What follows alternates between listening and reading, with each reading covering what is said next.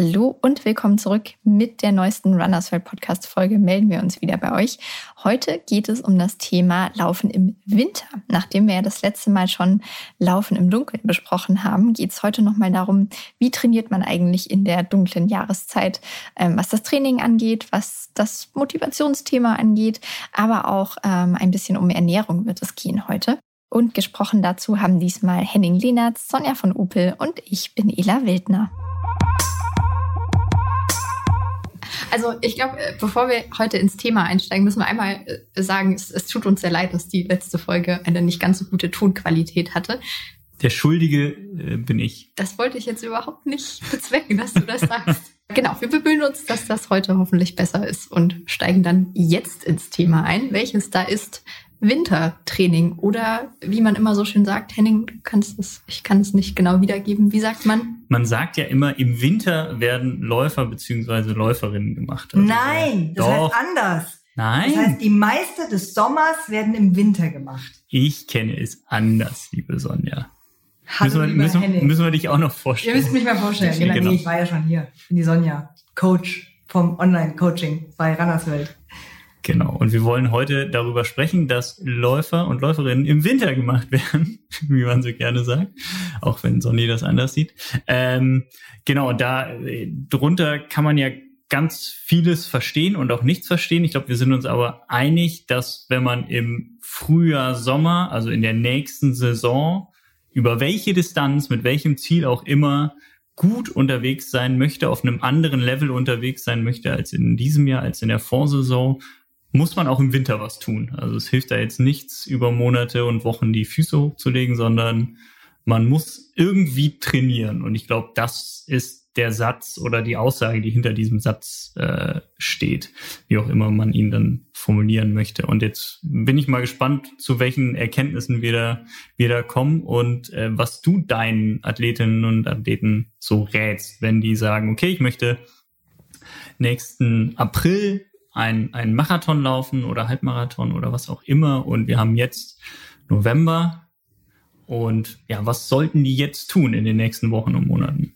Ich erkläre das immer ganz gerne so, dass ich sage, deine Form, deine Laufform ist wie ein Haus und jetzt bauen wir den Keller. Jetzt bauen wir das Fundament. Ohne ein gescheites Fundament kannst du nicht ein schönes erstes Stockwerk draufbauen und schon gar kein ordentliches zweites und äh, auch überhaupt keinen netten Dachgiebel äh, und auch keine super Spitze, die dann vielleicht deine Marathon-Bestzeit markiert, äh, sondern du brauchst ein solides Fundament und je mehr Grundlagenausdauer du da reinpackst, umso besser steht es. Das ist jetzt vor allem mal so die Erklärung für die Anfänger oder für die, die so jetzt noch so gar keine Ahnung haben vom Hausbau, Acker, Lauftraining. Und für die, die schon länger laufen, denen sage ich, jetzt im Winter ist mal die Zeit, um an den Defiziten zu arbeiten. Also um sich mal, äh, um, um mal Lücken auszumerzen, um mal Schwächen zu bearbeiten. Das ist ja bei vielen so der Kraftbereich vielleicht, bei manchen vielleicht auch so der Ernährungsbereich. Die äh, wollen schon die ganze Zeit drei Kilo abnehmen und es hat irgendwie nicht geklappt. Jetzt im Winter wäre dann mal die Zeit, dann an solchen Baustellen zu schrauben. Wo die meisten im Winter über Weihnachten zunehmen. Genau, das ist auch ein guter Punkt, weil ähm, tatsächlich widerspricht sich das so ein bisschen. Ich bin nämlich der Meinung, man muss da auch mal die Zügel locker lassen in einem Bereich des Jahres und die Zeit ist jetzt. Also wir sehen es in der Natur, die Bäume lassen jetzt ihre Blätter fallen, die Blumen ziehen sich in der Erde zurück, äh, da draußen passiert gerade nicht so viel. Irgendwann kommt der Schnee und deckt auch noch alles zu. Und wir Menschen sind äh, auch Kinder dieser Erde, die auch jetzt mal zur Ruhe kommen sollten und ruhig auch mal, ja, ruhig mal ein, zwei Kilo zunehmen, um sie sich dann wieder abzutrainieren. Ich meinte jetzt so mit dem, äh, wer am, äh, im Winter soll, an seinen Baustellen arbeiten soll, also das wäre jetzt so, sich mal so richtig dem Thema Ernährung widmen. Also wenn ich in einer richtigen Marathonvorbereitung bin, dann ist es schwierig zu sagen, und jetzt versuche ich äh, an einem optimalen Kraft-Last-Verhältnis zu arbeiten, wie ich das gerne ausdrücke. Ähm, das ist dann immer schwierig, weil man eben äh, mit dem Training genug beschäftigt ist. Aber jetzt im Winter kann man eben sich dieser Baustelle mal widmen. Da kann man noch experimentieren und schauen, was tut einem gut, was nicht. Das sollte genau. man in der Marathonvorbereitung dann vielleicht nicht, dann mehr, nicht mehr, machen. machen. Genau, genau. genau. Du hast ein Wort angesprochen, was, glaube ich, den Winter sehr gut beschreibt. Und das ist so das Fundament beziehungsweise die Grundlage. Nun steckt in der Grundlagenausdauer eben auch das Wort Grundlage und viele setzen das gleich. Da bin ich dann immer so ein bisschen äh, und ermahne die Leute, weil ich glaube, das ist nicht der richtige Weg oder es nicht gleichzusetzen. Also im Winter nur ruhige Dauerläufe zu machen, was viele eben darunter verstehen, diese Grundlage zu schaffen, dieses Fundament zu schaffen, um dann im nächsten Jahr, in der nächsten Saison besser, äh, schneller laufen zu können. Da, das sehe ich so ein bisschen anders. Was, was, was verstehst du unter Grundlage? Also was gehört da, was gehört da alles zu, um mal möglichst konkret zu werden? Also darunter verstehe ich schon die aerobe Grundlagenausdauer, also die Läufe, die du mit ausreichend Sauerstoffversorgung machst, und das sind die langsamen und ruhigen Dauerläufe, ja. Aber unter Grundlage verstehe ich auch ein gewisses Temponiveau halten und vielleicht sogar gar nicht mal ausbauen, aber stabilisieren. Und deshalb ist ganz, ganz wichtig, dass man im Winter auch Tempo läuft und da sage ich aber, geh nicht auf die Bahn und mach Tausender oder sowas, weil du kannst dich gar nicht und sollst dich gar nicht mit deinen Zeiten aus dem Sommer messen, sondern mach Fahrtspiele. Mach spielerische äh, Tempo-Spielchen, gerne im Gelände. Macht total Spaß, wenn dann auch noch Schnee liegt, zu sagen, ich flüge jetzt mal so einen Schneeacker durch und renn mal 10 mal 30 Sekunden irgendwie mit hohem Kniehub äh, über die Wiese und jag auch mal den Puls hoch. Dann bin ich nicht mehr in der aeroben Grundlagenauswahl, sondern bin ich anaerob. Und das aber wohl dosiert, so ein, einmal die Woche, maximal zweimal die Woche einstreuen, das macht absolut Sinn. Ja, ja, das gehört in den Grundlagentraining schon auch rein. Aber eben in einem anderen Stil, als man das im Sommer macht. Im Sommer gehst du ja dann eben auf die Bahn und läufst 10 mal 800 oder sowas und guckst auf die Uhr und, und nimmst das alles ernst. Im Winter darf das alles so einen spielerischen Charakter kriegen. Ja, wir machen auch ganz viel, und da bin ich persönlich ein großer Fan von, alles irgendwie Kraft am Berg, Geschwindigkeit am Berg, wie auch immer man es nennen möchte, also Hügelsprints, Berganläufe über ja kurze Strecken tatsächlich einfach mal nur so 50 bis 80 Meter wirklich kraftvoll mit mit hoher Dynamik oder eben auch ein bisschen länger, aber immer immer leicht bergan oder sogar ja steil bergan mit 6 7 Prozent, so dass man wirklich da einfach einen Krafteffekt hat. Also man hat danach eine sehr hohe Herzfrequenz oder währenddessen eine sehr hohe Herzfrequenz während der Belastung genauso wie auf der Bahn, aber gleichzeitig ist man eigentlich langsamer unterwegs, hat viel weniger Belastung, was den Bewegungsapparat angeht und die Muskulatur wird viel mehr gefordert. Also es ist irgendwie so, der Benefit ist der gleiche, ohne dass man so eine starke äh, ja, orthopädische Belastung hat. Das ist ja auch was, was man eventuell in der Marathonvorbereitung gar nicht mehr machen sollte, eben Berg, Berganläufe, solche Geschichten. Ihr heißt, ähm, du und deine Laufgruppe, dein Laufverein, und genau. ihr macht es ja auch so richtig, ihr, ihr macht auch so Crossläufe im Winter oder so. Ne? Genau, also vom, vom Verein aus, ähm, wo wir eben ja doch ambitioniert trainieren, ähm, da heißt es jetzt im Winter eben auch vor allen Dingen Crossläufe zu absolvieren und sich darauf vorzubereiten. Ähm, das hat jetzt schon nicht so den, den allergrößten Schwerpunkt. Also es ist jetzt nicht das Hauptziel äh, der Saison. Das Hauptziel oder die Hauptziele liegen schon eben im nächsten Jahr. Also wir denken jetzt schon an, an die Saison ähm, 2022 und da dann eben vor allen Dingen die, die ja jetzt in meinem Fall an die äh, Marathons im, im Frühjahr oder den Marathon im Frühjahr. Und aber diese Crossläufe können eben sehr gut diese Grundlage schaffen, weil man da eben sehr kraftvoll laufen muss und trotzdem eben sein, sein Tempo-Fundament nicht verliert, weil ne, zu diesem Fundament gehört eben nicht nur die aerobe Ausdauer, sondern auch, ja, dass man eben noch in der Lage ist, mit, mit Laktat auch umzugehen und äh, ja, seine, seine Geschwindigkeit im Zweifel zu halten, um dann im Frühjahr, wenn es dann wirklich in die in die Marathonvorbereitung äh, geht, nicht da zu stehen und zu denken, boah, das Marathontempo fühlt sich jetzt aber richtig richtig hart an, ähm, wenn man dann das erste Mal wirklich spezifisch trainiert, sondern ja jetzt schon mal so ein bisschen rauf und runter laufen, Berge rauf und runter laufen, ähm, kürzere, schnellere Sachen, das machen wir derzeit. Also wir sind schon auch noch auf der Bahn, ähm, aber wir machen da jetzt anders als sonst keine oder wenig wirklich lange, lange Belastungen, sondern eher so kürzere Sachen, 200, 400 Meter und dann ganz viel eben am Berg. Ach, das macht ja auch total Sinn mit dem Cross. Also das hat man sich ja nicht erst letztes Jahr ausgedacht, sondern es ist ja, ja so die klassische Saisonplanung eigentlich, dass dann so nach dem Herbstmarathon wird kurz regeneriert, vielleicht mal sogar eine komplette Laufpause gemacht, so bei den Profis. Und dann ist jetzt dann November, Dezember eigentlich so die, die Cross Saison, wo wir ja. mal durch Matsch gepflügt Und da kommen sie ja alle hin, nicht nur die mhm. Marathonläufer, die von der Straße kommen, sondern auch die Bahnläufer, die, die, mhm. die dann auch jetzt mit, mit den Olympischen Spielen, wenn sie es zu den Olympischen Spielen geschafft haben, oder den anderen äh, Rennen, äh, die dann so im September meist ja, hier so ihren Höhepunkt haben, die machen auch da eine kurze Pause und nehmen die Cross-Saison mit. Und dabei denken die nicht unbedingt an die Cross-Saison als Highlight, sondern auch schon dann eben ans nächste Jahr. Und das ist ähm, eigentlich auch ganz spannend, weil da dann so die unterschiedlichen Stärken und Schwächen aufeinandertreffen, jetzt aus Profisicht gesehen. Ähm, ich finde das, finde das immer ganz toll, wenn dann da der Marathonläufer gegen den 5000 Meter Läufer antritt und man dann mal so sieht, okay, eigentlich müsste der 5000 Meter Läufer, weil er ja der schnellere ist, untenrum irgendwie dann über die Strecken beim Cross gewinnen. Aber da zählt dann halt auch noch die Ausdauer. Und je nachdem, wer ist wie im Winter drauf, das ist ja auch dann, wie du schon sagst, der eine nimmt dann mal raus, die andere nimmt dann mal raus und ähm, gönnt sich halt so eine, so eine kleine Auszeit. Und dann ist halt nicht jeder topfit beim Crosslauf. Ich glaube, das ist auch nicht das Ziel, sondern dass man das einfach mitnimmt, weiter, weiter so ein bisschen im Rennmodus bleibt, weiter den Körper mal ein bisschen anheizt. Ähm, einfach nicht verlernt, wozu man, wozu man trainieren mö möchte und wie sich Rennen anfühlen und wie es sich vor allen Dingen anfühlt, sich zu belasten. Also das ist so ein Punkt bei mir, ähm, den habe ich letztes, nee, dieses, dieses Frühjahr ganz arg gemerkt. So die ersten Rennen, das erste Rennen war ganz, ganz komisch nach der langen Pause durch, durch die Corona-Abstinenz. Und ähm, deswegen ist da so eine Routine, was Rennen mhm. angeht. Auch der Umgang mit dem Adrenalin, ne, vom Startschuss. Genau, und einfach so die, die das, das Gefühl, wie fühlt es sich an, wenn es eigentlich gerade unkomfortabel wird. Mhm. Ne? Also das ist, alles wird, wird schwer, alles wird hart, die Lunge brennt, die Beine brennen das kann man auch im Winter ab und an mal machen und da sind dann halt so, so Crossläufe. Ich bin eh von der Front äh, Make Crosslauf äh, great again. ich will jetzt nicht die Trailrunning-Szene bashen, aber Trailrunning hat es jetzt, also ja, dieser Begriff hat es so ein bisschen verwässert. Ja, äh, Trailrunning äh, heißt ja, dass du nicht auf dem Asphalt und auf Straßen läufst, sondern eben ein bisschen querfeldein und auf Trails, auf Pfaden.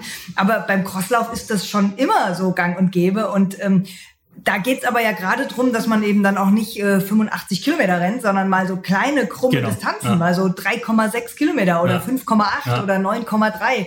Also in München zum Beispiel gibt's den Teufelsberg Cross. Das ist so eine ganz nette Veranstaltung, wo dann jedes Mal über so einen ja, Teufelsberg rüber musst.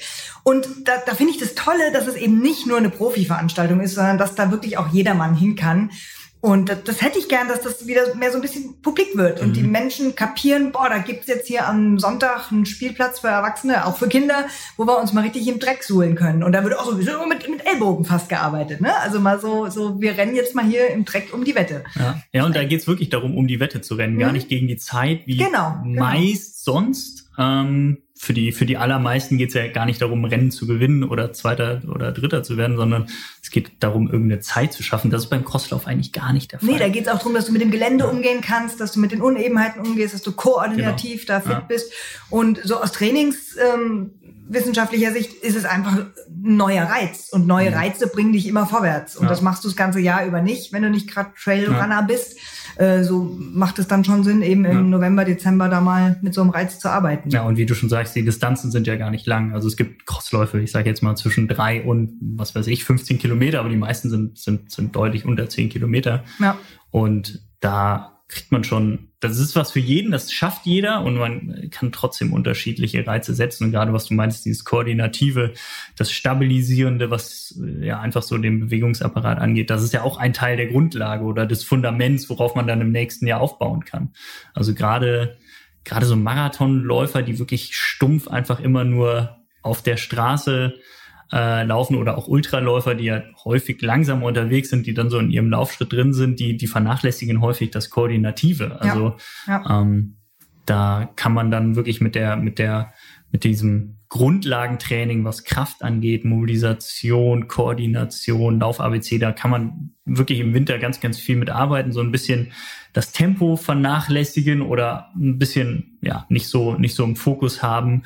Ähm, das Lauf, den Laufumfang vielleicht auch nicht so im Fokus haben, sondern eher da, da schauen, dass man, dass man so Sprungkraft. nach Gefühl läuft, genau. So Geschichten sind natürlich auch super. Ne? Mhm. Sprunggeschichten, pliometrische Übungen, generell Krafttraining, dann auch wirklich mal mehr als mhm. nur das Stabi-Training, dass man sich mal eine Langhantel schnappt, genau. damit so sein Krafttraining macht, um wirklich Kraft aufzubauen und nicht nur so die Haltemuskulatur zu stärken.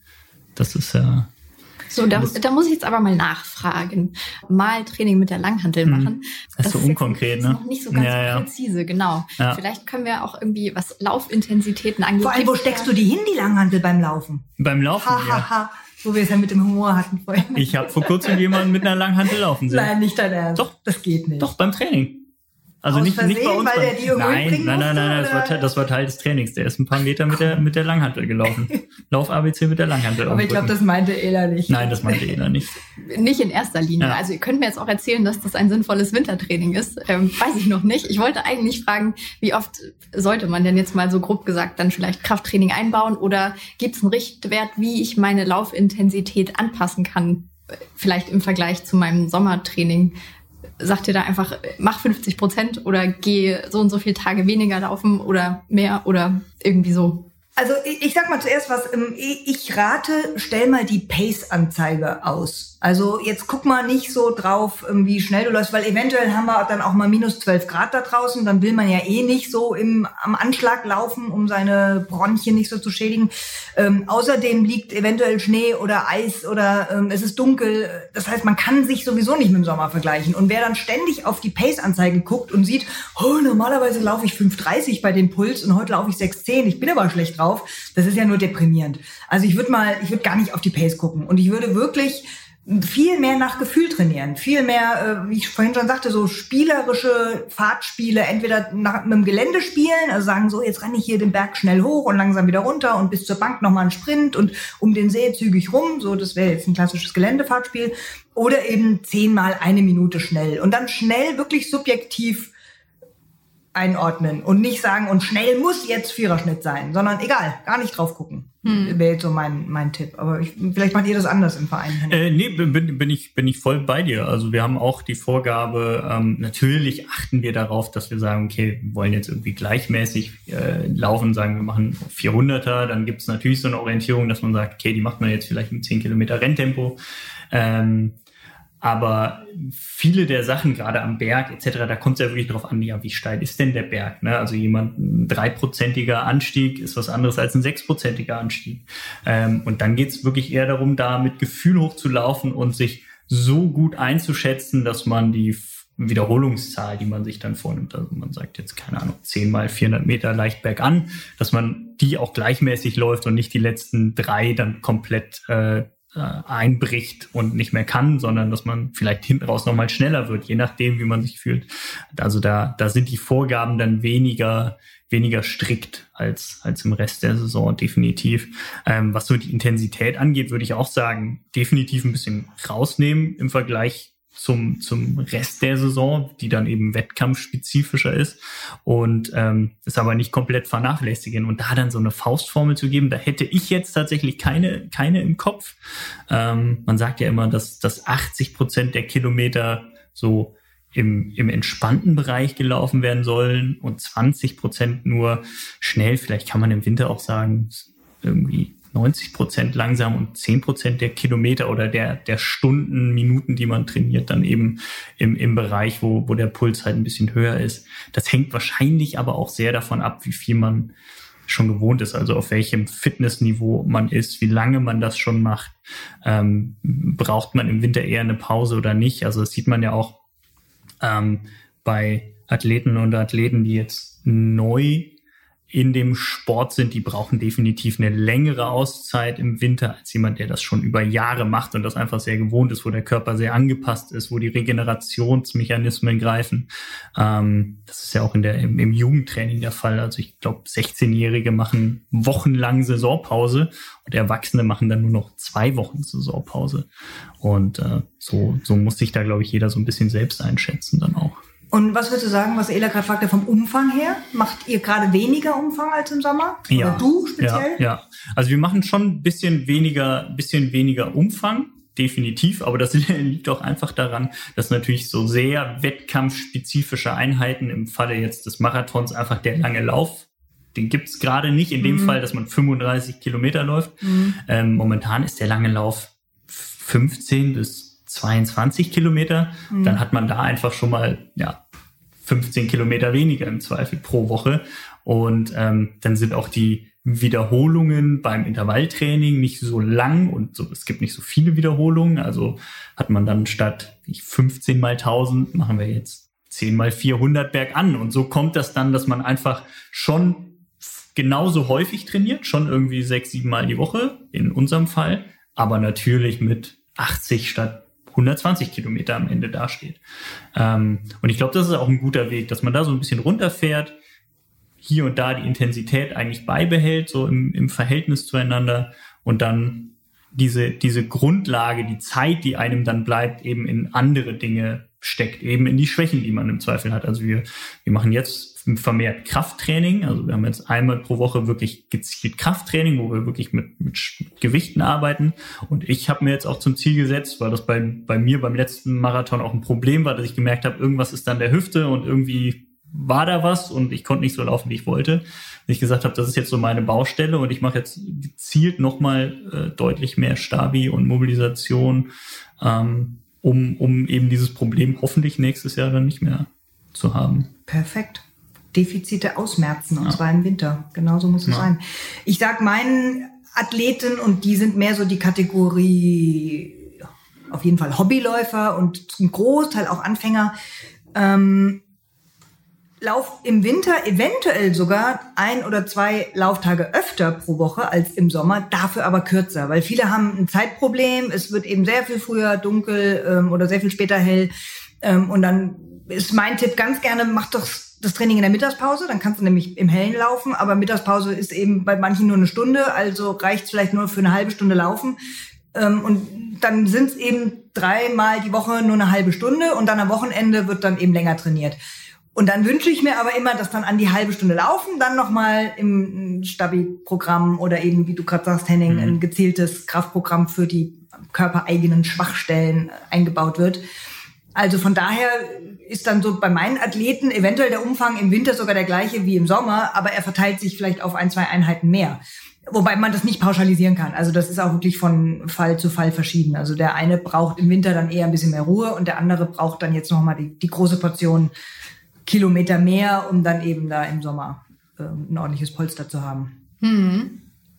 Wie ist es so mit der Lust der Athleten und Athletinnen bei dir im Winter? Also haben die dann, weil es jetzt weniger lange hell ist, das Wetter ist schlecht, Temperaturen sind niedrig, haben die dann auch weniger Lust generell zu trainieren? Oder? Also es ist total lustig, weil ähm, es ist in der Regel so, dass die dann einen Herbstmarathon gelaufen sind. Ja. Berlin ist ja noch recht früh mit September, aber gerade jetzt so Frankfurt ist dann so Ende Oktober oder New York war ja jetzt gerade äh, im November. Und die sind kaum hinter der Ziellinie. Dann bekomme ich eine Mail. Wie geht's weiter? Was mache ich morgen? Wie soll ich jetzt trainieren? Und die sind hochmotiviert. Und dann sage ich immer schon, jetzt mal halblang. Du musst jetzt mal zwei, drei Wochen die Läuferseele baumeln lassen, wie ich so gerne sage. Ähm, trainier mal erstens mal jetzt eine Woche nicht und dann wirklich nach Lust und Laune. Hör mal auf dein Bauchgefühl, worauf du Lust hast. Und dann schreibst du mir wieder eine E-Mail und dann reden wir über das Wintertraining. Und dann schreiben wir nur noch 50 Prozent. also diese Motivation, so kurz nach dem Marathon, die ebbt dann ab. Und ich finde das total gesund. Also ich finde, es muss ja intrinsisch sein, wie man so schön sagt. Und äh, dann darf auch ruhig mal die Motivation abrutschen. Wichtig ist, dass man dann spätestens mit den Neujahrsvorsätzen irgendwie wieder so merkt, Laufen ist ja dann doch die beste Lösung und äh, dann wieder anfängt.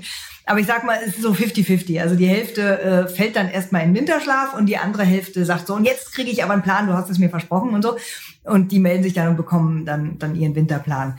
Äh, ansonsten ist es mit der Motivation natürlich schwieriger im Winter, weil, wie ich gerade schon sagte, die Außenbedingungen einfach schwieriger sind. Also du guckst raus und da ist Graupelschauer. Wir haben ja selten irgendwie herrlichen weißen Schnee und es ist eine tolle Winter Wonderland Landschaft und meistens ist ja mehr so ein Bähwetter. Da hat man halt nicht so richtig Lust. Und dann komme ich halt mit so ganz banalen Tipps wie, kauf dir doch ein super Laufoutfit, wo du richtig Bock hast, das anzuziehen und da draußen mal durch den Regen spazieren zu führen. Oder ähm, meld dich zum Silvesterlauf an, ist so der Klassiker. Guter, ja. Guter also ja. entweder Silvesterlauf oder es gibt ja so Winterlaufserien, mhm. ja, die bauen ja da meistens aufeinander auf, irgendwie im Dezember 10 Kilometer, im Januar 15 und im Februar dann Halbmarathon, irgendwie sowas. Und das ist ein super Tool, um halt dran zu bleiben, um den Schweinehund so ein bisschen an die Leine zu nehmen und zu sagen, ja komm, jetzt habe ich mich für die Winterlaufserie angemeldet, dann muss ich ja wenigstens ein bisschen trainieren, damit ich die auch schaffe. Also mhm. das, ist, das ist dann so wie man das schubsen kann. Ja, aber da dann auch wahrscheinlich der Tipp, keine Bestleistung erwarten, weil im Zweifel hat man ja gar nicht so dafür trainiert, sondern das eher als Motivation und auch als Trainingseinheit sehen. Also so machen ja, wir das ja. auch zum Teil, ähm, dass wir, dass wir ja die anstehenden Wettkämpfe, es sind jetzt wirklich relativ viele über die nächsten Wochen, dass wir ja da gar nicht wirklich das immer als Highlight nehmen, dass wir da tapern im Vor Vorhinein, also uns ausruhen und dann wirklich fit an den Start gehen, sondern das eigentlich mit im ganz normalen Wochentrainingsrhythmus so mit Genau, so, aus dem Training rauslaufen. Ja. Und auch das ist so ein abgedroschener Satz, ähm, wer ähm, beim Silvesterlauf Bestzeit läuft, macht was falsch in der Saisonplanung. Ich versuche es trotzdem wieder. ja, also du kannst ja eine Silvesterlauf-Bestzeit einrichten, ja. ja. Aber eigentlich sollte man nicht zu Silvester in Topform sein. Also dann läuft was schief im Training. Ganz ja, ehrlich. außer man hat das ganze Jahr auf diesen Silvesterlauf. Genau, also dann passt es, ähm, es gibt so einen Topläufer in München, der ist äh, Landwirt und mhm. der ist jetzt bei den Winterlaufserien immer in Topform. Johannes Hildebrand kann ich ja sagen. Also und im Sommer muss er auf dem Genau, Acker. im Sommer ist er auf dem Trecker und auf dem Feld. Da ja, ist es dann schwierig. Aber die Winterlaufserien, genau, da führt er das Feld immer an. Das Läuferfeld in dem Fall, ähm, weil er da eben Zeit zum Trainieren hat. Ja. Aber der ist eine Ausnahme. Also alle, die nicht auf dem Feld arbeiten, die sollten eigentlich im Winter nicht so gut in Form sein wie im Sommer. Ja, ja das ist ja bei den meisten dann tatsächlich auch der, auch der Fall. Weil ja eben das also wenn man mit einem Plan trainiert oder mit einer Gruppe, wie auch immer, dann, dann fehlt ja wirklich dieses dieses Wettkampfspezifische, was da einen dann wirklich auf diesen Tag X eben vorbereitet. Man ist im Zweifel gelaufen, ist auch mal schneller gelaufen, aber eigentlich merkt man, okay, so, so richtig fit und auf dem Punkt fit ist man dann, ist man dann nicht, wenn man das nicht gemacht hat. Naja, dann kommt ja noch ein Punkt dazu. Ich weiß nicht, ist hier, ist hier das C-Wort-Verbot oder darf man Corona sagen? Ach so. also wir merken, ja, wir merken ja alle, dass Corona da draußen immer noch wütet und jetzt eben auch nochmal Fahrt aufgenommen hat. Ne? Äh, mit anderen Worten, also es schwirren einfach im Winter, äh, also schwirren wahrscheinlich nicht mehr Viren und Bakterien darum, aber wir sind einfach empfänglicher dafür wegen Kälte und offenem Immunfenster und trockener Heizungsluft und was auch immer. Und ob jetzt Corona oder nicht, also es ist einfach jetzt Erkältungszeit und ganz viele äh, müssen dann auch aufpassen, dass sie einfach ihr Immunsystem schützen, äh, um gesund zu bleiben. Oder wenn sie sich was eingefangen haben, dann auch anständig kurieren, auskurieren, weil es macht keinen Sinn, dann auf Halbgas irgendwie weiter zu trainieren und irgendwie eine Herzmuskelentzündung zu riskieren ähm, das kommt halt im Winter einfach nochmal dazu, dass ja. da wirklich mehr, mehr Krankheiten krassieren als ja, das im Sommer. Merke ich auch gerade ganz ja. krass. Also wirklich so im Umfeld, da ist mal jemand krank und meldet sich vom Training ab und da und dann ja, brauchen die auch im Zweifel wieder einfach eine ganze Woche, um wieder reinzukommen, nachdem sie eigentlich schon auskuriert sind. Da muss man dann ja auch aufpassen, dass man es da nicht übertreibt. Und ich rede da meinen Leuten auch Mut zu und sage, ja, wenn nicht jetzt, wann dann? Also sei doch froh, dass, dass dein Körper jetzt gerade mal irgendwie Schwäche zeigt und jetzt mach dir einen heißen Ingwertee und leg dich auf die Couch und, und dann packen wir jetzt Saisonpause und Erkältungsauskurierungszeit irgendwie in eins und danach geht's wieder los. Also ich finde, es ist halt wie so ein Reset-Knopf, den man dann mhm. im Winter mal drückt. Also das, da darf man jetzt auch ruhig ruhig mal das dann zulassen. Und selbst die Zeit kann man ja nutzen und sich um seine Mobilisation kümmern oder genau. ja, wenn man dann wieder einigermaßen fit ist, irgendwie Krafttraining machen oder so. Treppenheber, also so Wadenheber an der Treppe gehen auch mit Schnupfen. Stimmt, stimmt. Ach, eigentlich gibt es keine Ausreden, ne? Nee. Also für mich nicht, ne. Ich wollte äh, gerne nochmal aufs Wetter zu sprechen kommen. Sonny, du meintest ja eben schon, ähm, ja, oft eher so Graubelwetter und nicht so schön. Ja, also einerseits die Frage, muss man sich vielleicht mit der Ausrüstung ein bisschen anpassen? Ich denke da aber auch so ein bisschen an, was kann ich nicht mehr anpassen? Also manchmal gibt's ja auch irgendwie Glatteis draußen. Oder es ist, ja, Dunkelheit hatten wir im letzten Podcast. Ähm, wie finde ich denn gute und sichere Laufstrecken, wenn es jetzt nicht gerade der Crosslauf ist, bei dem mhm. ich an den Start gehe? Also es gibt ähm, zwei Wetterphänomene, wo ich sage, da solltest du nicht laufen. Das eine ist Gewitter und das andere ist überfrierende Nässe. Mhm. Also wenn wirklich eine Eisschicht auf dem Asphalt liegt, dann macht es keinen Sinn, darauf zu laufen. Es sei denn, du läufst mit Spikes, aber das macht wenig Sinn, sagen. weil die Eisschicht ist selten irgendwie acht Kilometer lang, sondern das ist dann mal so partiell. Ähm, dann musst und du dann, einmal im Jahr hat man Genau. Also das hat man echt selten, dass man so eine Eisschicht hat, dass man da gar nicht laufen kann. Ja. Auf Schnee zu laufen ist gar kein Problem. Das ist sogar, kann sogar sehr, sehr schön sein. Ja, bin ich, bin ich voll bei dir. Also wir hatten es diesen Winter, letzten Winter, wie auch immer man sagen möchte, ich weiß nicht, irgendwann im Januar, Februar, da war es ein, zwei Tage so kommt, so eine wirkliche Eisschicht und eigentlich konnte man nicht laufen, aber ich hatte irgendwie noch so ein paar alte, alte Spikes, so Trailschuhe mit Spikes äh, die eigentlich irgendwie in Schweden normalerweise ihren, ihren Sinn haben, aber hier nicht. Und die, die waren dann echt geil, ne? weil man halt wirklich da, wo die anderen Leute so einen Bogen um diese ganzen eisigen Flächen gemacht haben, konnte man dann einfach drüber laufen und man konnte ganz entspannt laufen wie immer. Und wer das nicht hat, also wer keine Spikes hat, grundsätzlich so diese, wie heißt die? Sogar Maschen. Sogar, ja, nee, Gamaschen sind ja die, die oben drauf kommen, Nee, diese, diese Schneeketten. Ja, genau. So Weiß nicht, Krödel. Ich habe mir beim, beim, bei so einem Discounter habe ich mir welche Komm, gar, gekauft. komm ja nicht geht drauf. So Ketten, die man sich unter die, Ja, so unter die Schuhe macht, also quasi Schneeketten für die Schuhe. Das ist tatsächlich super. Damit kosten 10 Euro, 20 Euro. Echt, damit, bist du damit klargekommen? Weil Super. ich bin nicht damit klargekommen. also Irgendwie- wenn, wenn Schnee liegt, also wenn wirklich so eine Schicht ist, wo die einsinken können, dann hervorragend. okay. Ganz, ganz toll. Ja, dann hatte ich vielleicht nicht die richtigen. Also weil ähm, danach tat mir irgendwie alles weh und es so richtig hat das auch nicht fest gesessen am Ah, ja, Laufschuh. okay. Es hat ein bisschen rumgerutscht und ich fand's nur nervig. Ah, nee. Was ich aber mal gemacht habe äh, beim Silvesterlauf in München tatsächlich, da war dann waren die Bodenverhältnisse eher miserabel. Also es hatte geschneit, der Schnee war dann aber leicht weggeschmolzen. In der Nacht hat's wieder gefroren. Das heißt, es war wirklich also alles eisig. Und dann hat äh, schlau Sonny gesagt, dann nehme ich meine Spikes und lauf mit Spikes. Und stand da wirklich als Einziger an der Startlinie mit diesen Spikes und hatte den Vorteil, dass ich dann auch äh, richtig gut wegkam und so ein paar Konkurrentinnen, die normalerweise schneller sind als ich, äh, stehen ließ, weil ich mit meinen Spikes da über dem Eis weggedüst bin. Problem war nur, das war keine komplette Eisdecke über diese ganzen zehn Kilometer. Das heißt, es gab auch immer mal Asphaltschnitte äh, Abschnitte. Und da sind dann meine Konkurrentinnen wieder an mir vorbeigeflogen und ich habe mir meine Spikes komplett abge So abgeschnürgelt. genau. Also ich, Ah. nee, das waren so ganz normale, mit denen man eigentlich auf der Bahn läuft. Also Ja, genau. Die habe ich Ja. dann nie wieder anziehen können, weil als ich im Ziel war, waren die dann abgehobelt. Aber ich fand mich ganz toll mit meinen Spikes und kam gar nicht so schlecht durch. Also nicht nachmachen, äh, man macht sich seine Schuhe noch kaputt damit. Ähm, Es sei denn, die Schneedecke ist komplett geschlossen. Ja, ich finde eigentlich, genau, außer den beiden genannten Bedingungen gibt's eigentlich nichts, was ein, im, also was mich im Winter vom Laufen abhält. Also klar, es ist ungemütlicher als sonst hier und da, aber es gibt irgendwie Kleidung da für, für, für alle Bedingungen und das kriegt man, kriegt man echt schon hin. Bei Ja. mir ist immer ganz wichtig, Hände irgendwie einigermaßen warm, Genau. sonst habe ich keinen Spaß und die werden äh, relativ schnell kalt. Habe ich dann echt so Fäustlinge, wo andere mit Snowboarden gehen, mit denen gehe ich dann laufen.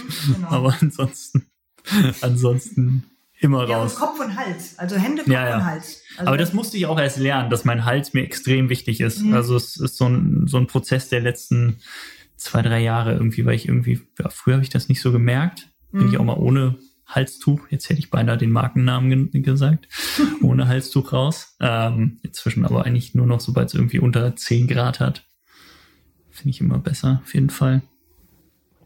Nee, ähm, mit dem Halstuch macht auch Sinn, wenn es dann richtig kalt ist, sich das dann mal über den Mund zu ziehen, ähm, weil man dann so das Gefühl, also mit richtig kalt meine ich jetzt wirklich so minus 10 Grad und kälter, weil man dann so ein bisschen das Gefühl hat, man, äh, man, man kann die Luft noch mehr vorwärmen, als der Mundraum das dann eh schon tut, äh, damit die Bronchien nicht schockgefrostet werden. Ähm, allerdings ist da das Problem, wenn du über, durchs Halstuch atmest, wird das feucht und dann wird es nicht nur feucht, dann friert es irgendwann und dann hast du wieder so einen Eislappen dann vorm Gesicht. Ähm, dann musst du dann, wenn das so ein Tuch ist tatsächlich, dann kannst du das so ganz gut drehen und dann hast du halt irgendwann das Eis hinten im Nacken und vorne mal wieder äh, frisch. Nee, aber das funktioniert ganz gut. Ja. Ähm, aber ist ein, ein sehr nützliches Tool im Winter, ja. Ja, definitiv. Ansonsten, was, was, was bei mir immer gut funktioniert, ist tatsächlich im Wald laufen oder irgendwie abseits der Wege, also wo es nicht so platt gefahren und platt getreten ist. Also wenn, wenn jetzt Schnee und Eis liegt. Also irgendwie hat man im Wald, klar, da liegt auch Schnee und das ist auch mal buckelig und da hat man auch mal Eisstellen, aber irgendwie kommt man da immer, immer besser, besser durch als wirklich auf so platt gefahrenen, platt getretenen Schnee irgendwie in der Innenstadt. So meine, meine Erfahrung. Ich mag das, mag das lieber, wenn da irgendwie, ja, wenn das eher noch so ein bisschen rauer Schnee ist, der eigentlich da frisch gefallen ist, da, da halten dann die, die Schuhe eigentlich gut drauf. Ja, das Problem ist immer, wenn nicht geräumt ist, sondern durch viele Spaziergänger, das dann platt gelaufen wird und das dann aber gefriert. Mhm. Dann wird es sehr knubbelig. Mhm. Ähm, Wenn es professionell geräumt ist, hast du ja meistens wieder eine Fläche und dann geht's ganz gut. Genau. Aber im Wald, wenn du auf Wegen läufst, die nicht so hochfrequentiert sind, dann ist genau, was du sagst, dann ist es eigentlich immer ein ganz angenehmes. Einsinken. Ja. Oder man geht in die Leichtathletikhalle. Ja, ich, ich Mit wollte. 25 Grad. Also in München ist es so, dass da nur Kaderathleten reinkommen. Nur Kaderathleten. Ja, wie ist Ah, das okay. hier in Hamburg? Äh, du musst im Verein sein und dein Verein muss Hallenzeiten gemeldet haben. Also kommt das, sagen wir mal, 100 Athleten pro Woche zugute. Aber, aber wir reden von einer Halle mit so einer Laufbahn. Mit Genau, wir haben, 200 in, Meter ja, Mhm. tatsächlich, wir haben in Hamburg eine wunderbare Leichtathletikhalle mit einer 200 Meter Rundbahn, mit Mhm. Steilkurven, Kraftraum etc. Ähm, da machen wir auch unter anderem jetzt das Krafttraining. Aber ähm, das ist halt nur für Vereine, die im Verband sind und ähm, Ja, da dürfen wir jetzt nicht weiterreden, sonst machen wir Nee, die Leute genau, den aber- Mund wässrig und sagen hihi, aber nicht für euch. Genau. Also, ich, ich hatte ich, ich hatte das tatsächlich mal mit einem äh, Kumpel, bin ich in München. Äh, ich, du kennst Der das Werner von Linde Halle. Sicherlich gegenüber dieser Halle ist eine Laufbahn direkt am Olympiastadion. genau. Wir Der liefen außerhalb auf dieser vereisten äh, Laufbahn, Tatan 400 Meter Bahn im Dunkeln Mhm. und haben immer die Athleten in der Halle gesehen. die da schön in kurzer Hose T-Shirt und kurzer Hose. und, und wir hatten minus 10 Grad oder so, ja, keine Ahnung. Das, aber auch das funktionierte. Da haben wir dann eine Stelle, musste man auf Bahn 8 ausweichen, weil es so vereist war. Aber auch das ging. Auch da konnte man seine Tempoläufe machen. Ein treuer Campkunde hat erzählt, dass er mal im Winter dann die Bahn freigeräumt hat. Er hat die kompletten 400 Meter geschippt.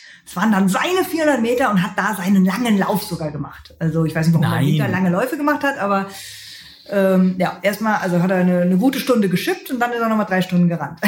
Da hat man auch gleich noch ein bisschen Krafttraining gemacht. genau. Ja, aber wirklich. Ja. genau. Ich wollte noch einmal aufs Laufband zu sprechen kommen. Das ist vielleicht verfügbarer als so eine professionelle Leichtathletikhalle. Ähm, Laufband, Ergometer äh, kann man ja auch irgendwie drinnen theoretisch Ja, Ausdauertraining guter machen. Punkt, ja. Guter Punkt. Laufen, Sehr guter Punkt. Laufband ist natürlich sehr spezifisch. Auf dem Laufband kann man theoretisch genauso laufen wie draußen einstellen. Teilweise sogar besser, weil man sich wirklich die Steigung konkret einstellen kann, die Geschwindigkeit. Ähm, also da kann man sich ja wirklich die Bedingungen machen, wie man, wie man möchte. Ähm, hat im Zweifel, haben die wenigsten, glaube ich, zu Hause wirklich, aber im Zweifel stehen die Teile natürlich auch in jedem Fitnessstudio rum, ist eine Möglichkeit. Und wenn man im Winter sich im Fitnessstudio anmeldet, um dann die Möglichkeit zu haben, auf ein Laufband zu gehen und gleichzeitig noch Krafttraining zu machen und im Zweifel noch irgendwelche Kurse zu absolvieren, wo man unter Anleitung Yoga macht oder so, was natürlich auch eine, eine, eine super Sache gerade im Winter ist.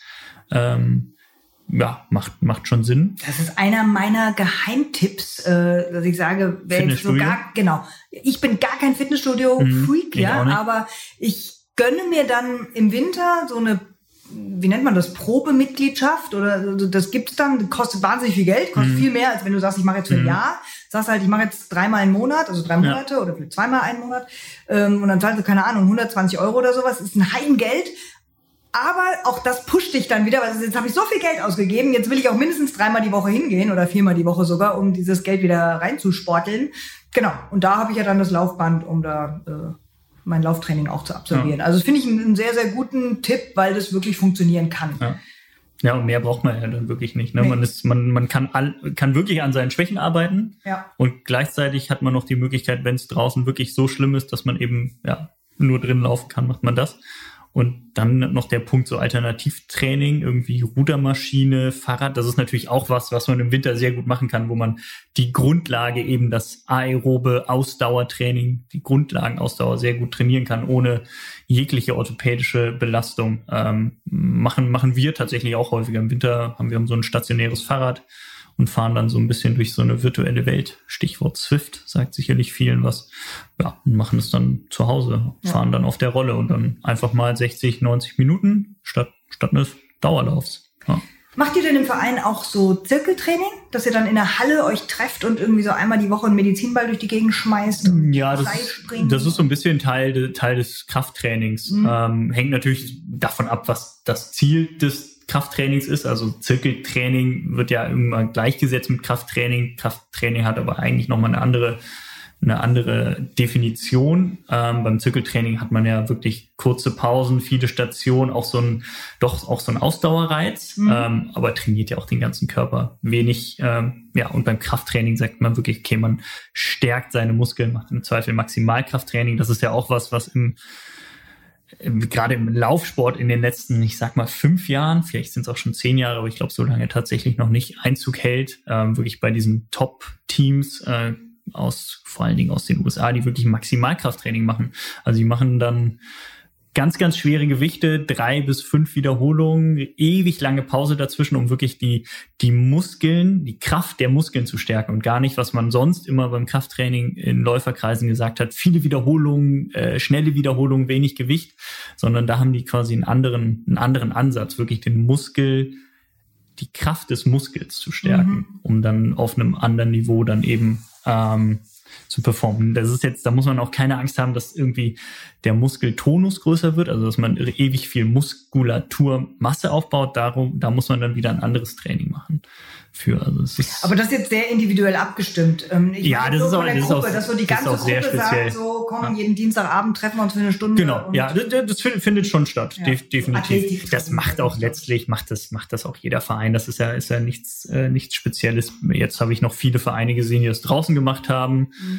Ähm, mit schlimmer Musik haben die dann die ganze, äh, die ganze Jahrenkampfbahn beschallt und äh, zu Scooter dann irgendwie mit dem Medizinball äh, da hantiert äh, oder mit der Kettlebell. Das ist ja aggressiv, ne? Wenn du Scooter hörst, ist doch gut. Ja, mich macht das aggressiv, ja, tatsächlich.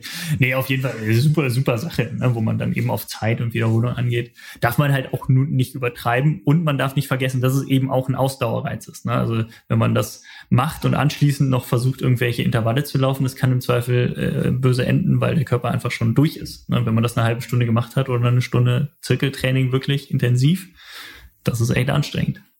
Ja, aber ich finde das auch klasse. Also ich habe auch mal in so einer definitiv. Leistungsgruppe ja. trainiert vor vielen, vielen, vielen Jahren und da war das dann eben im Winter auch so, dass wir uns dann in so einer klassischen Turnhalle getroffen haben, ähm, wo es so gerochen hat, wie es halt im Turnhallen mhm. riecht. Ne?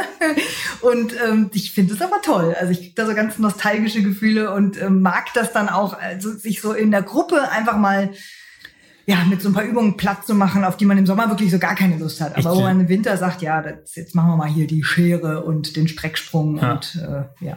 Ich glaube, ein Punkt, der da auch total wichtig ist, man verliert halt als Läufer sehr schnell so dieses, diesen kompletten Beweg die, diese ganzen Bewegungsmuster, die man als Mensch eigentlich so ausführen kann, die verliert man irgendwie. Als Kind tobte man noch rum, machte dies, machte das, konnte alles.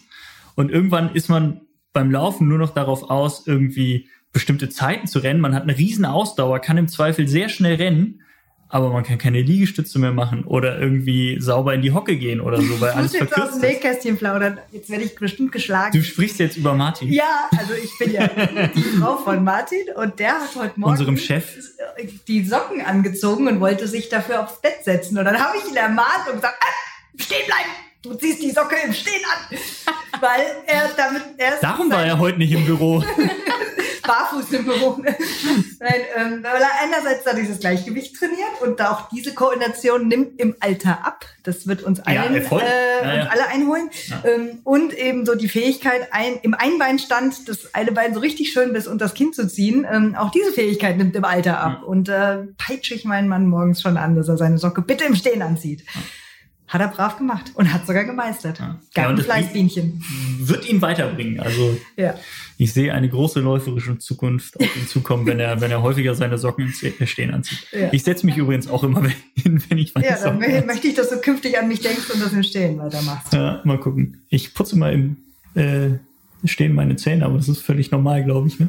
Und macht dabei so Einbeinstandgeschichten und so. Schon, ja. Ah, also ich okay. glaube, wir putzen alle im Stehen unsere Zähne, oder? Aber nicht einbeinig. Also ich Nicht stehe immer auf beiden Füßen. Ach ehrlich? Gesagt. Siehst du, kannst du mal machen. Ich habe so ein, ich habe so ein. Ähm, das kann man den ganzen Jahr machen. Ich habe so ein Nadelkissen, auf dem ich stehe beim Zähneputzen. Ach, so, was so die die Füße so so, ah, ja. so triggert. Keine Ahnung, ob es was bringt. Mir tut trotzdem die Hüfte weh.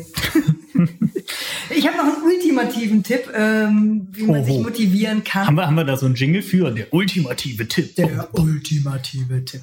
Und zwar, ich nenne ihn ein Date mit der Sonne. Und das geht im Winter leichter als im Sommer, äh, weil im Winter geht die Sonne später auf und früher unter. Denn meiner Meinung nach ist die Stimmung und die Lichtverhältnisse zum Sonnenaufgang und oder zum Sonnenuntergang besonders schön. Also das sind immer so besonders, also auch wenn, wenn Wolken am Himmel sind, in dem Moment, wo die Sonne gerade aufgeht, hat man so eine ganz bestimmte Stimmung da draußen. Oder eben auch beim Untergehen. Und da ist der Tipp, sich einfach vorzunehmen, ich gehe jetzt mal einen Monat lang immer zum Sonnenaufgang eine Runde laufen. Also da muss man natürlich kurz vorher rausgehen, damit man dann, während die Sonne aufgeht, gerade draußen ist. Oder, also das wäre jetzt der Tipp für die Lerchen. Das sind die Menschen, die vom Biorhythmus eher morgens aktiv sind. Der Tipp für die Eulen, das sind die, die eben eher abends aktiv sind, wäre eben, geh doch zum Sonnenuntergang laufen. Dann kannst du nämlich abends nochmal deine überschüssige Energie rauslassen, dann machst du dir ein schönes Abendbrot und dann geht's ab in die Haie. Ähm, das kann total motivieren, weil man ja sagt, ich habe ja ein Date mit der Sonne. Also ich muss ja jetzt raus, weil sonst geht die Sonne ohne mich unter und das soll ja nicht sein. Also das Date mit der Sonne, der ultimative Tipp. Ich mag ja, wenn die Sonne tagsüber mittags um zwölf am Himmel steht. Darf ich mich auch dann mit ihr verabreden? Darfst du, ja. Okay. Und äh, als Redaktionsmitglied von Rannerswelt kannst du ja auch mittags laufen gehen, aber in der Regel ja. können das eben nicht. Ja, ja, das ist mir. stehen im Laden und müssen Brötchen verkaufen und können dann nicht bis mittags sagen ja. laufen. Ja, das ist ein äh, großes Privileg, für das ich jeden Tag dankbar bin. Tatsächlich, ja. Ich habe noch einen Motivationstipp. noch einen ultimativen Tipp. Nee, der ist nicht ganz so ultimativ. Aber ähm, wenn man jetzt so sagt, oh, so gar keinen Bock und so, dann ähm, schlage ich vor, gerade jetzt, wenn man so eigentlich noch Saisonpause macht und sagt, jetzt will ich aber wieder reinkommen, ähm, dann sagen, ich verbiete mir das Laufen. Du darfst nicht laufen, aber du musst gehen. Also geh doch mal eine Woche lang da draußen.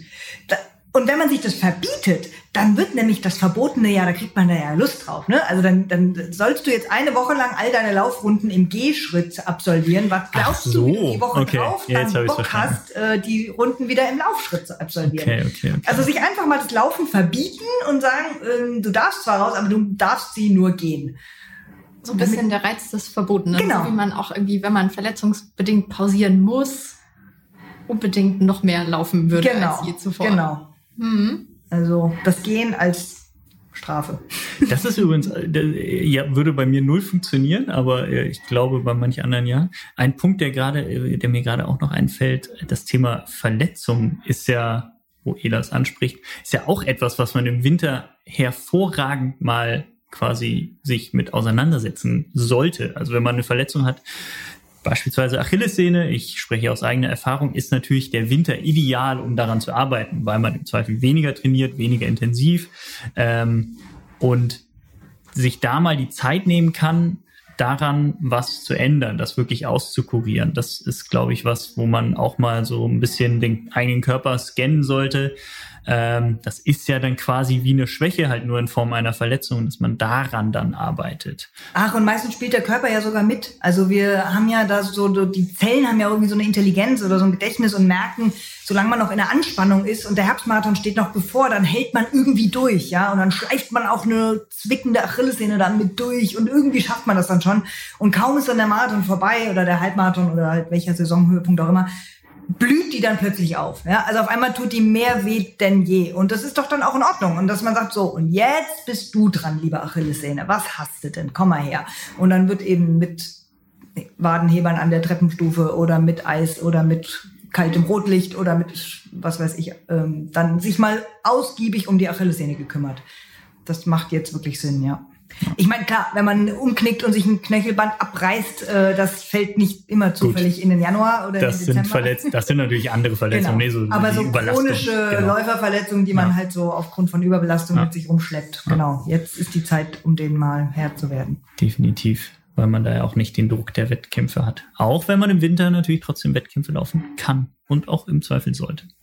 Also ich möchte. Ich glaube, ich glaube, Sonny hat noch einen Motivationstipp. Nee, ich habe zum Thema Ernährung einfach noch was. Einmal die Verletzung. Ähm, da ist mein Spruch immer so ein bisschen No Bread, No Sweets, No Alkohol. Also weil Brot, Zucker und Alkohol ähm, und mit Brot meine ich jetzt so das billige Weißbrot, ja, nicht die hochwertigen Vollkornschnitten, sondern so das, das billige Weißbrot, was ja im Grunde dann auch schnell zu Zuckermolekülen umgewandelt wird. Und die die stürzen sich auf diese Entzündungsherde, wenn wir jetzt mal bei der Achillessehne bleiben, und, ähm, und boosten die sogar noch. Ne? Also ich krieg meine entzündete Achillessehne schlecht in den Griff, wenn ich äh, morgens Schokolade esse und mittags äh, Weißbrot, Toast und abends eine Flasche Wein trinke.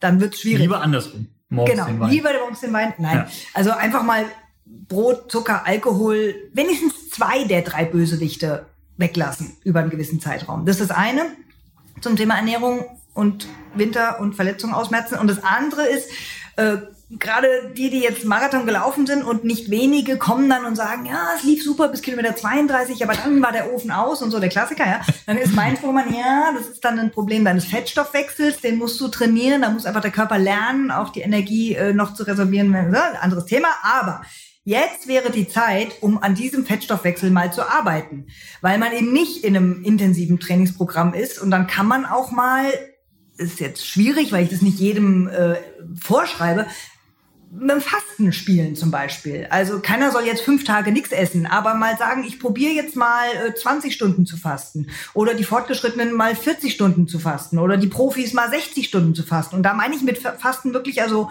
zero Kalorien, ne? also nur Wasser und Kräutertee und vielleicht ein dünnes Gemüsesüppchen und so, um einfach dem Körper mal zu zeigen, so Freund, ähm, wie funktionierst du eigentlich, wenn du keine Nahrung kriegst? Äh, das ist eine Stresssituation für den Körper, keine Frage. Das ist auch fürs Immunsystem gar nicht so ungefährlich. Ähm, das sollte man, wenn man eh schon Stoffwechselprobleme hat, auch vielleicht mit dem Arzt dann begleiten. Aber das ist so eine Geschichte, die kann man besser im Winter angehen als im Sommer. Dazu kommt noch, dass wir alle Weihnachten feiern wollen und da wahrscheinlich schlemmen wollen und reinhauen und Plätzchen und Glühwein und sonst was.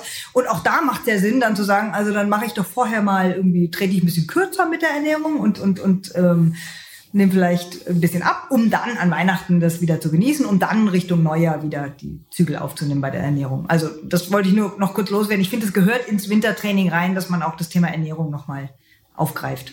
Mir fällt gerade auch noch ein, ein Punkt ein, und zwar, dass man sich einmal hinsetzt und das vergangene Jahr, die vergangene Saison einmal so Revue passieren lässt und vielleicht schaut, was lief gut, was lief nicht gut. Das fiel mir gerade ein bei dem, mhm. bei dem Punkt, bei Kilometer 32 war der Ofen aus, ähm, dass man einfach mal schaut, okay, wie, wie lief's eigentlich? Hatte ich irgendwelche Verletzungen? Liefen die Rennen gut? Bin ich an all meinen äh, Sachen gescheitert oder habe ich alles deutlich überboten?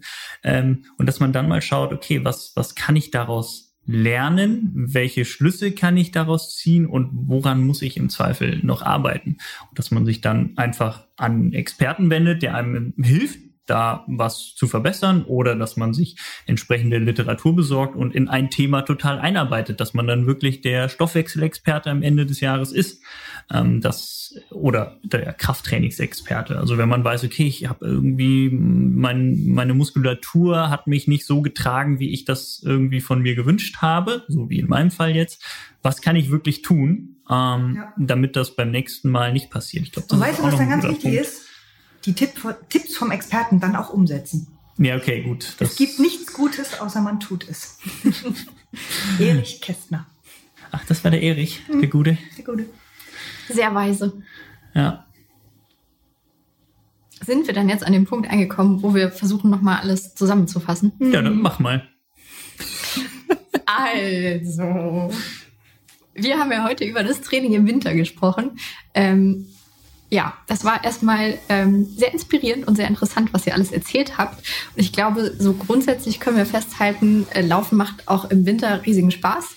Man kann weiter trainieren, ähm, alles gerne ein bisschen runterschrauben, den Spaß dran nicht verlieren, sich motivieren dadurch, dass man vielleicht im Verein läuft, mit anderen läuft, sich aber auch Veranstaltungen sucht wie Crossläufe. Das ist dann eben nicht der große Marathon, ähm, sondern vielleicht der Crosslauf oder eine Winterlaufserie. Schwächen arbeiten, Schwächen erkennen und an diesen arbeiten solche Punkte, sich mit Themen auseinandersetzen, mit denen man sich im Zweifel vorher nicht auseinandergesetzt hat.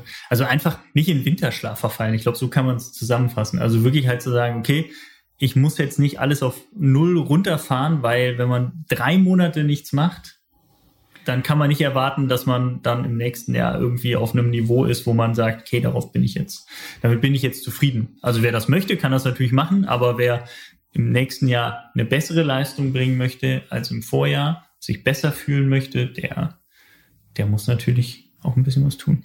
Nicht in Winterschlaf verfallen und doch im Rhythmus der Natur arbeiten und wissen, das Immunsystem muss jetzt noch mehr arbeiten und, und da einfach dann so ein bisschen anders trainieren, so ein bisschen Rücksicht nehmen auf, auf viele Dinge, die im Winter anders sind als im Sommer, um sich da einfach gesund durch diese Zeit zu bringen. Ja. So sieht's aus. Sehr gut. Abschlussfrage. Ganz persönlich, was ist für euch das Schönste am Laufen im Winter? Boah, ganz eindeutig ähm, auf frisch gefallenem Schnee, im besten Fall sogar noch, wenn die Sonne dann scheint, der Erste sein, der so die Spur zieht auf so einem, also so einem großen, weiten Feld. Das ist schon das Allerschönste, finde ich. Ja, ich kann mich dem nur anschließen. Äh, also ja, tatsächlich finde ich es auch immer super, wenn dann mal Schnee gefallen Genau, ist, wenn dann, dann einfach äh, rauszugehen, äh, früh morgens, wenn die Sonne scheint, dann im, im besten Fall und einfach so ein bisschen rumlaufen. Und dann ist es natürlich in der Natur, im Wald am, am allerschönsten, aber selbst in der Stadt hat's dann irgendwie ja, es fühlt sich besonders an, weil es vielleicht so selten ist, weil es so toll knirscht unter dem Schuh. Ich weiß es nicht, aber ich mag das auch, auch sehr, sehr gerne im Winter auf Schnee.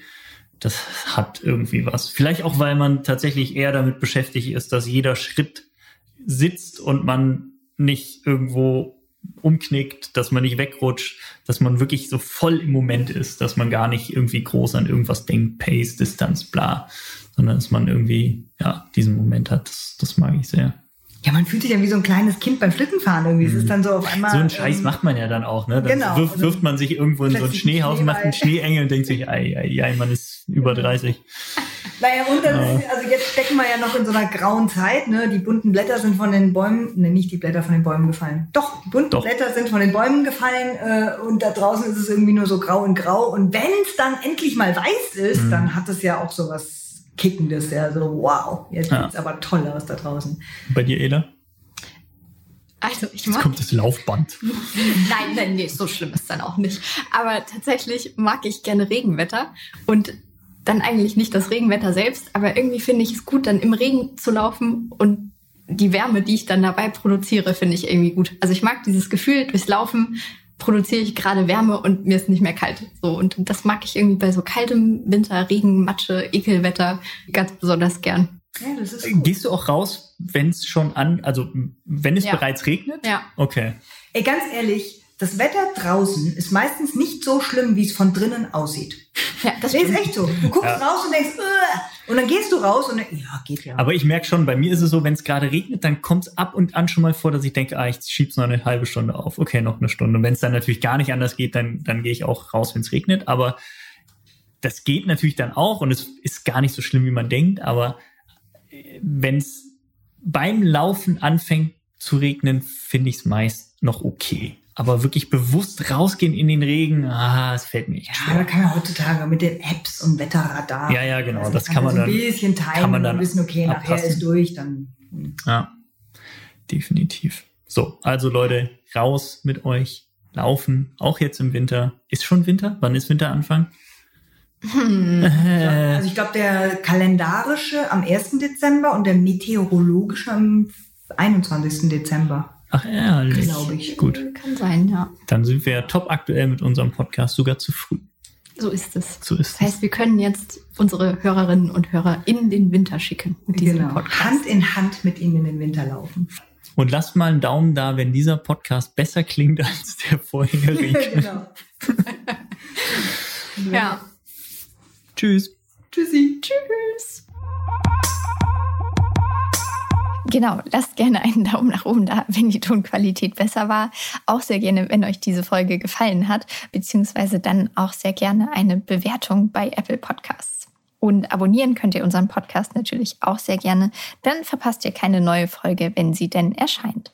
Das ist bei uns ja alle zwei Wochen. Somit sagen wir dann an dieser Stelle Tschüss und wir hören uns dann gerne, gerne wieder hier im Runners World Podcast in zwei Wochen.